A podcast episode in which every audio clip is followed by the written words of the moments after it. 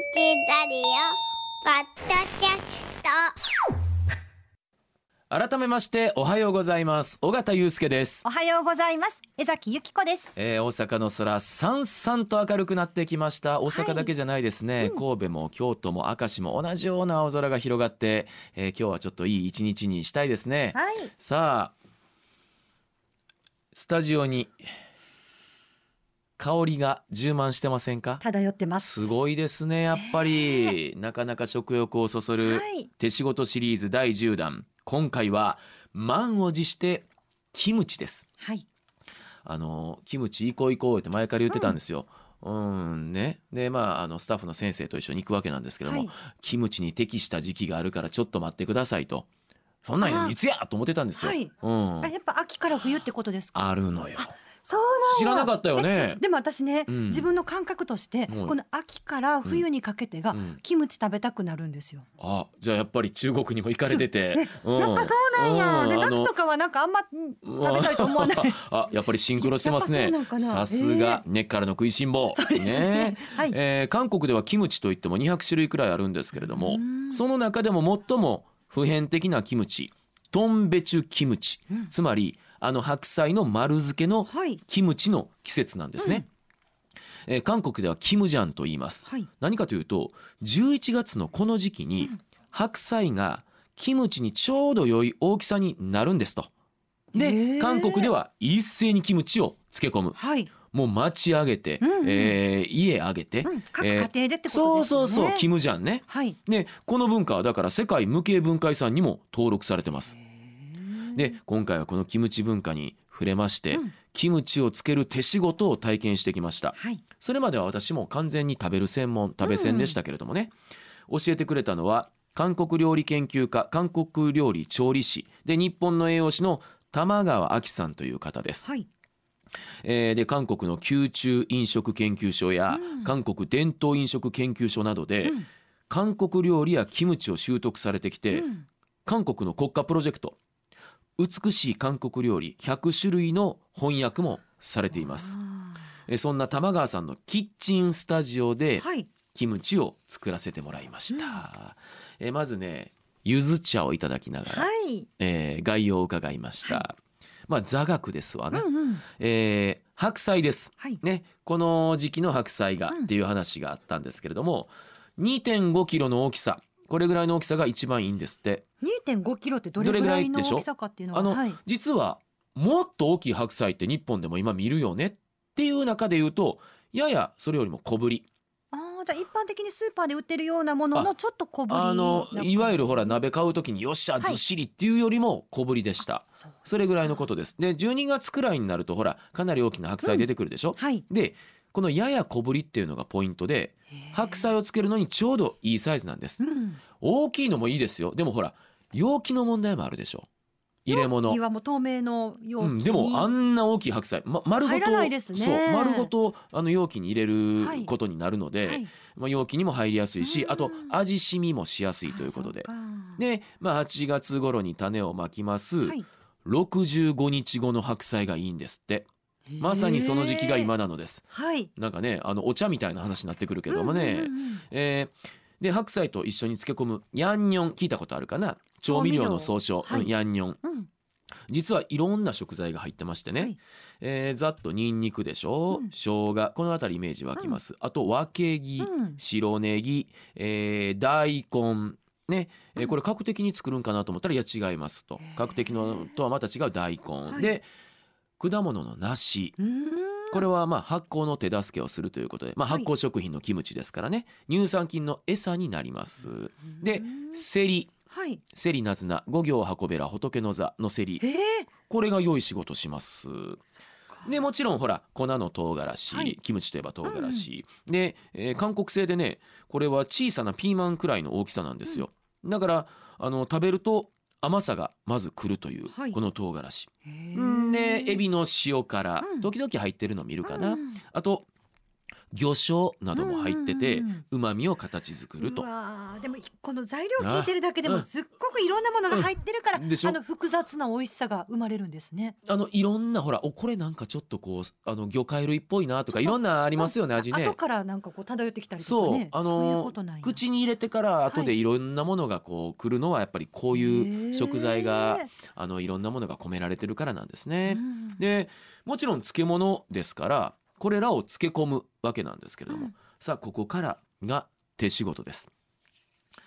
ゆず茶を飲み干しまして、はい。手仕事です。うんこれがねちょっと私まあ舐めてたわけじゃないんですけれども、想像以上に手間暇かかってました。はい。さすがだからこその世界無形文化遺産なんでしょうね、うん。家でピャピャっと手軽に作れるレベルじゃなかったです。そうなんですあね。えー。あのこれ聞いた後家でよしやったろかと思ってたんですけど。あ私もそのつもりで今日たく さんに聞いて家でやってみようかなと思ったんですけど、うん。まあなかなか難しい。うん、そうですね、はちょっと聞いたってほしいんですけれどもね、まず白菜の塩漬けを作っていきます、これがまず肝心要なんですね、はいえーその2 5キロぐらいの白菜まるっと入る大きなボール必要ですよね、うん。もうはっきり言ってドリフの上から落ちてくるやつやで。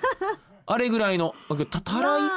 たらいっていう。じゃあお家の中にある一番大きいボールでもちょっと足りないぐらい。あうちはないです正直言あじゃあうって。ちもないか。うな。んまずそのあたりからなんですよね。はい。でその大きなボウルに、うん。あの塩水を作ります。はい。水5カップに対して粗塩1カップ 140g ほど、うん。うーん海水の半分くらいの濃度の塩水、はい。塩水になります。粗塩でいいんですけれども、日本だったらね、うん。韓国では岩塩を使うと、うん。でこの季節になると塩屋さんが車で売りに来るんですって、へーキムジャンの季節だね塩いかすか？みたいな感じで。すごいですね。もうそういう季節ですもう作るのが当たり前韓国じゃあまあそうですね。文化なのかうな。ん。へでーあ2 5キロの白菜半分に割ります、はい。で半分に割ってその塩水塩水にくぐらせるんですね、はい。もう行水のようにうん。こうくぐらせます、うん。こうやって上からかけたりとかねうん。あのつけるだけじゃなくってこう葉っぱの間にいろいろ塩水が入るようにみたいな、はい。結構これも一つ一つ丁寧にやりますね、はい。うん、でえその後あの別のボウルではい。塩水にくぐらせた白菜の葉をめくってはい。塩をまぶしていきます。うん。まあまあ1枚ぐらい1枚1枚10枚ちょっとぐらいあるかなあの白菜の葉ってね。うんうん、でまぶしていきます。で同じようにもう半分も同じ工程作業をしてえ10リットルの容器に入れるんですね。はい。この時キムチパックと呼ばれるねビニールの袋に塩漬けした白菜を入れるんですが、はい。このキムチパックなかなか日本でお目にかかることはないかな。韓国ではダイソー、まあ、いわゆるそういう、はい。えー100円ショップのようなところで売ってるらしいんですけれども、じゃあこれも相当大きいってことですよね。ああ大きいですよ。この段階でまだカットもしてないから、うん。買ってきたままの大きさですもんね。まああのイメージで言うとこっちでいうところのあのジップロック的なあんな感じですやん。はい。あれの大きいやつ。そうそうそう、でまあそういうふうに韓国のダイソーに売ってるっていうぐらいキムチをつけることはやっぱり韓国では普通ということで。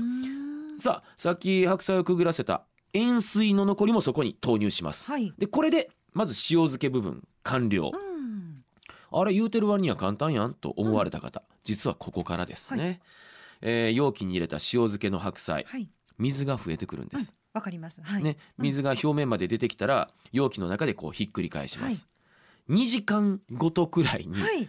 およそ6時間えまあだからあまあちょっと離れることはできるけれどもベース家で面倒見るってやつやねこの段階でじゃあもう半日見といた方がいいってことですよね。6時間6時間ってことははいね。半日ですねはい、2時間ごとぐらいに様子見てひっくり返したりするわけやから、はいもうこの時点であ梅干し超えてると思いましたよね。本当ですねはい あ梅干し超えた。はい。えーで白菜の硬い部分こうやってよくこうねキュッとこうあの折ったらあのふにゃっと曲がるようになればいい浸かり加減で。でほらパキッと白菜やから、あのいきそうでしょ、うんそれだったらまだダメなんでこの見極めが大事だというまあじゃあ6時間ぐらいはやっぱかかるってことそなんでうですすね。ね。で今度は6時間ほど塩漬けした、まあ、その塩漬けの白菜を水洗いします。はい。うん、塩を落とします。うんね、水洗いで、えーこれ結構ね割と優しめでゆすぐ感じですわ。こうシャシャバシャバシャバシャバって、はいうん、じゃーみたいなのダメよ。うんで塩辛っていうのがなくなるくらいまでゆすぎます。うんうんあのちょっと食べてみてくださいってあのこの段階でいただきました、塩辛かったらもうちょっとゆすいでくださいねって感じであ塩辛いようなそうでもないようなこうでもないようなみたいなその塩梅。うん。でもこの段階ではそのキムチの要素は全然ないですあまだよねまだだって塩漬け段階まだねそうですよね、うん。だから日本でこうつけたりしてるもうんの漬物に近いような味も、ああそうそうそうってこと浅漬け浅漬けに近いよね。みたいな感じですよね。そう、うん、あまさにそう、はい。ね浅漬けの塩だけバージョンみたいなね、はいはい。うん。あのだしの入ってない、うんうん。簡単やんって思われた方。ここから水を抜きます。うん。ね、えーし塩水塩水から揚げたあーゆすいだ、えー白菜の水抜き、はい。どうするかざるにあげます。うん。白菜重ねます。はい。自然脱水です。うん。だから12時間ごとに 上下を入れ替えなが忙らしい。これまた6時間くらい置く。6時間。あれ6時間プラス6時間。あれ半日超えて。あれ1日以上の仕事じゃないですかと。1日8時間皆さん働いてますらっしゃいますよね、はいこれ12時間ですもんね。ええここがだから大変なのよ。うん。はっきり言うと。まあでもずっと見てるわけじゃないからあ家事の合間とかに。そうですそうです。ね。あ12時になったからこれちょっとやって。ってでまた他のそうそうそうそう。ことしてってできますもんね。そうそうじゃないとね。うん。ちょっとイメージ湧きにくい、はい。でこれでちょうどいい脱水加減を見極めないといけないんですが、韓国ではだからこういう作業を10人くらいでもう夜通しでバーッとやるんですって。一人じゃ無理ねあのー親族家族集まって、うん。その代わり白菜たくさん用意して、うん。みんなで最後こう分けて、か楽しそうですね。あもうそうもうちょっとしたイベントごとそうよ。もうその世界なのよ。韓国のキムジャンは。で、えー今回は塩漬け塩抜きまでしましたけれども、水抜きが完了するまでにはこれかなりの時間かかるでしょ、うん。でそこはすでに水抜きされた白菜を使いますがはい私が言った工程としてよ、私だからその玉川さんとね、うん。一昼夜共にするわけにいかんからね。12時間ね。そういうこと。そうですよね、じゃあ、うんまあさんが行かれた段階でここまでのことはやってくださしてくださってた。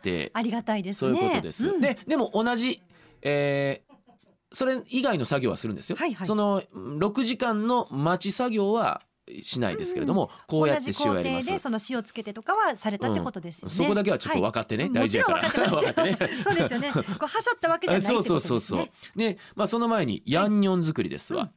調味料ね、うん。白菜とともにつける調味料作りです。うん。まず大根です。はい、うん。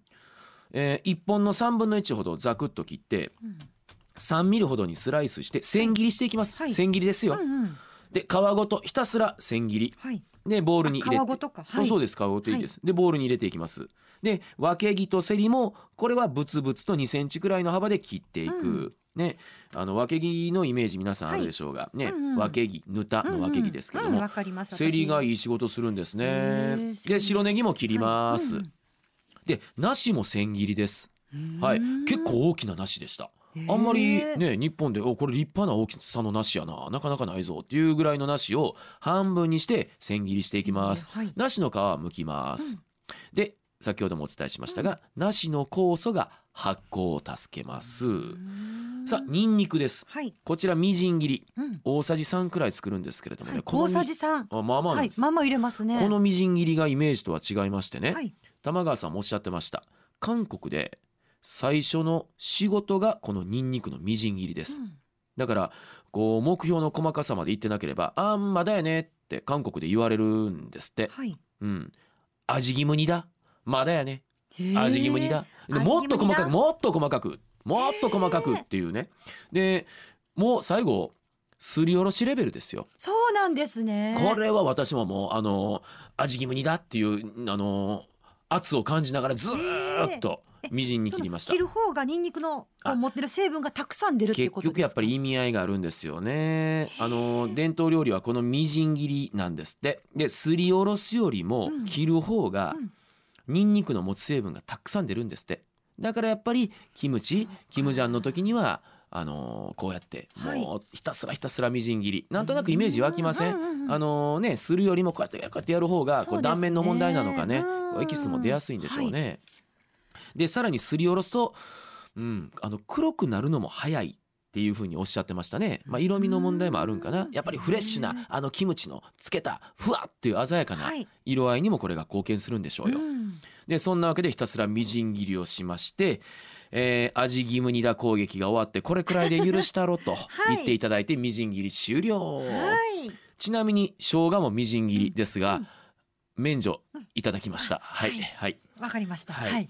えー大根をボウルに入れ込みます、うん。ね。でそこにいよいよ唐辛子の粉ワンカップを投入します、はい。ここはねうん。あのピチッとした手袋あるでしょ、はい。あのーお医者さんが手術の時につけるようなピチッとタイプ、はい。でさらにその上にちょっと、えー余裕のあるビニール手袋つけて二重でやりましたわ。ってのがやっぱりなかなかのこの唐辛子でねはい。手のどっかついて後で目こすったりそうか。なんやもうあのーすると、はいもう大変なことになるんですって私コンタクトつけてるから、はい。ちょっとうそれこそ怖いなと思ってねあの入念につけさせてもらいましたけれどもうんあのそういう万全の構えで、はい唐辛子を入れると両手でこう材料を混ぜ合わせていくんですね。あのうん千切りのうん大根だったり梨だったり、えーそれこそね、あのーこう折れないような形が残るような形でね、こう揉みすぎないように。でもこう下から上下から上ってこうかき回していくイメージね。まあ、あえちょっと面白そうですね。その作業ね。あえる感じ、うん。私こういう優しいタッチ嫌いじゃないよっていうデリケートにお願いしますそこでちょっと味が融合していくような時間っていうあことですよね。これもだからあのこういうのがじわじわじわじわ浸透いへくー。浸透していく作業になるんでしょうね。はい。まあベルベットタッチってやつで使えたら「あ何それ?」ってえあのーサッカーでね柔らかいトラップのことベルベットタッチって言うんですよ。ベルベットバストが言ったら「あそれ使わせてもらおう」言ってたわ。盗んで盗んで言って、まあ、そんなこと言いながらだんだん粘り気が出てくるのよ。そうですか。そういうもんなの。ちょっとこう寝ちゃって感じでね、はい。うん。粘性が高まってきて、うんうん。そこでニンニクのみじん切り投入生姜も投入、うんエビの塩辛も投入、はい。エビの塩辛もちょっとあの一つありまして。6月のエビの塩辛がいいんですって。韓国でははい。4月のエビの塩辛うん。5月のエビの塩辛うん。6月のエビの塩辛ってそれぞれ名前がついてるんですって、はい。で6月になるとちょっと大きくなって値段も高くなるんですけれどもキムチにはあー韓国のキムジャンの季節にはこのキムチ6月のエビの塩辛を使います。うん。じゃあちょっと大きめがいいってことですか？ね。あそうそう大きめ。なんかいろいろ結構細かいよね。白菜の65日とか、本当ですね。6月の塩辛とか。でさらにあの魚醤トビウオを入れるんですけれどもね、あのそっか6月って言ったらあれじゃないですか。富山の白エビの季節ですよね。とか、うん。だからあの韓国とあの日本海側ってね同じようなこうあの海を5つとしてるから、そんなんもあるんかなとかね。うん、ですもんねって言ってそれに対する反応はなかったかなと今覚えてますけれども。はい。はいって。ね。でそこにもち米の粉で炊いたお粥を入れて、うん。これも乳酸菌の餌にするんですね、はい。発酵食品キムチですから。そこにお粥を入れるんですか？あのへー。えあれだからえ家ベースやったらなんかこうもち米のなえもち米のなんかあんなんでねおかゆじゃなくてもいい言ってましたよね。あの家にあるほら、うん。あの切り餅みたいなんで、はこうやってねやっていただいてもいいですよ切り餅？あをこうやってちょっと。とこう細かく刻んで、はい。うん、やってもいいですよって言ってました。もち米の粉じゃなくてもね。まあでもこの乳酸菌の餌にするってそいう目的なんだですよね。からあのねこれね、えーまあ、こうなるとかなりねっとりしていくんですけど、はい。ちょっとあの前後して言うと、はい。家にあるものでやっていい。で必ずこれがないとダメっていうのが、まあ、例えば唐辛子とかは必要ですけど、ないからそこはあの足し算引き算って言ってたかな？引き算することもできるのがキムチなんですって。それ嬉しいですね。そうそれがないとね。そうそう。全部揃えるだけでもちょっと大変。そうそれこそねあの6月のエビの塩辛とか、ね、あのエビの塩辛もなくていいって言ってたし。あそうですか。んあのだんだんだんだんそういうふうにあの引き算でやっていただいてもいいですよっていううんちょっとねあのはい。免罪符もいただきました、さあとここで玉川さんが鍋に火をかけるんですよ。はい。ね。豚こんなブロックの豚ですわ。豚バラ、うん。茹でるんですと。はい。なんやなんやキムチんで豚と思ったんですけど、うん。どうやらキムチのために作ってるこのヤンニョンはね必ず余るのではい。それを使い切るためなんだなんですって、はい。それは後のお楽しみでということで、うん。詳しく教えてくれず作業は続けていくんですね、はい。さあネギわけぎセリうん。入れます、はい。混ぜます、ん。で最後に砂糖と塩で味を整えていきます、えーこの段階で味見しました。はい。もうこのヤンニョンでうん。もう一つの食べ物として仕上がってましただって大根の千切り入ってて、はい。わけぎとかセリとかネギ入っててで辛い味入ってて、もうそれだけでご飯の上かけてい もうごっつぁんですって感じよ。え。ー、キムチっぽさはあるんですもうだってこれ大根の千切りえだからもうこれ角的じゃなくって大根千切りキムチですやんっていう。あそうですか、うんあのじゃあもう8割ぐらい出来上がってるイメージ。まさにそれ。もうここまで来たらだいぶ見えてきましたよ、はい、うん。うんうん、でもう最終段階です、はい。ね、塩漬けして塩抜きして水抜きした白菜にはい。このヤンニョンを塗り込んでいくんです。うん。でどうやってやっていくかっていうとさっきあの塩をこうまぶしていく時と一緒のように、刃を1枚めくってヤンニョン塗り込みます、えー根元の方にちょっと厚めで、うんあの先の刃までこう汁を伸ばしながら。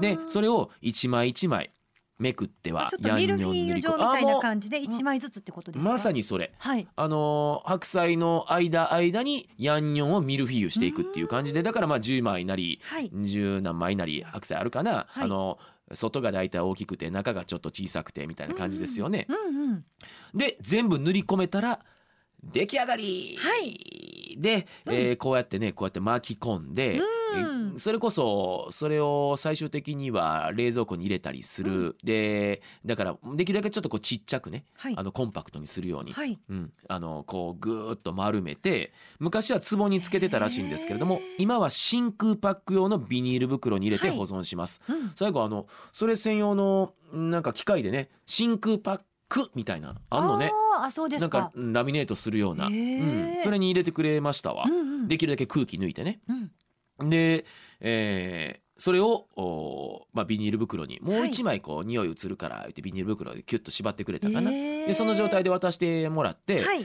半日常温で置いて、そこからあの冷蔵庫入れましょうかはい。と、まあ、冷蔵庫に入れれば入れる冷やせば冷やすほど持ちやすいとかね、うんうんうんうん。っていうことであのいただきました、はい。45日で食べられると。わー。で、まあ、取材からちょうど1週間はい。経って、うんうん目の前にあるのが手仕事キムチでございます。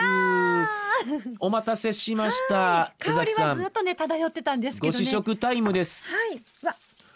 どう？しそう。もうえこれガチさんが本当にあはい。あのーそう。あのーそうそうそう。白菜だから、えー、3つ分3玉ね、はい。作ってつけてそのうちの1つです、すごい綺麗あの色も綺麗だし、うん、そうでしょ？はい。もう。なんかお店とかに普通に置いてるような、うんはい、で上にねほらこう大根のね、うん。あのー千切りがあったり、はい。で中にそのヤンニョンがあーこれ。わはいはいはいあ美味しそう。えいただいていいどうですか？ぞどうぞちょっと試食してください、はい、じゃあいただきます。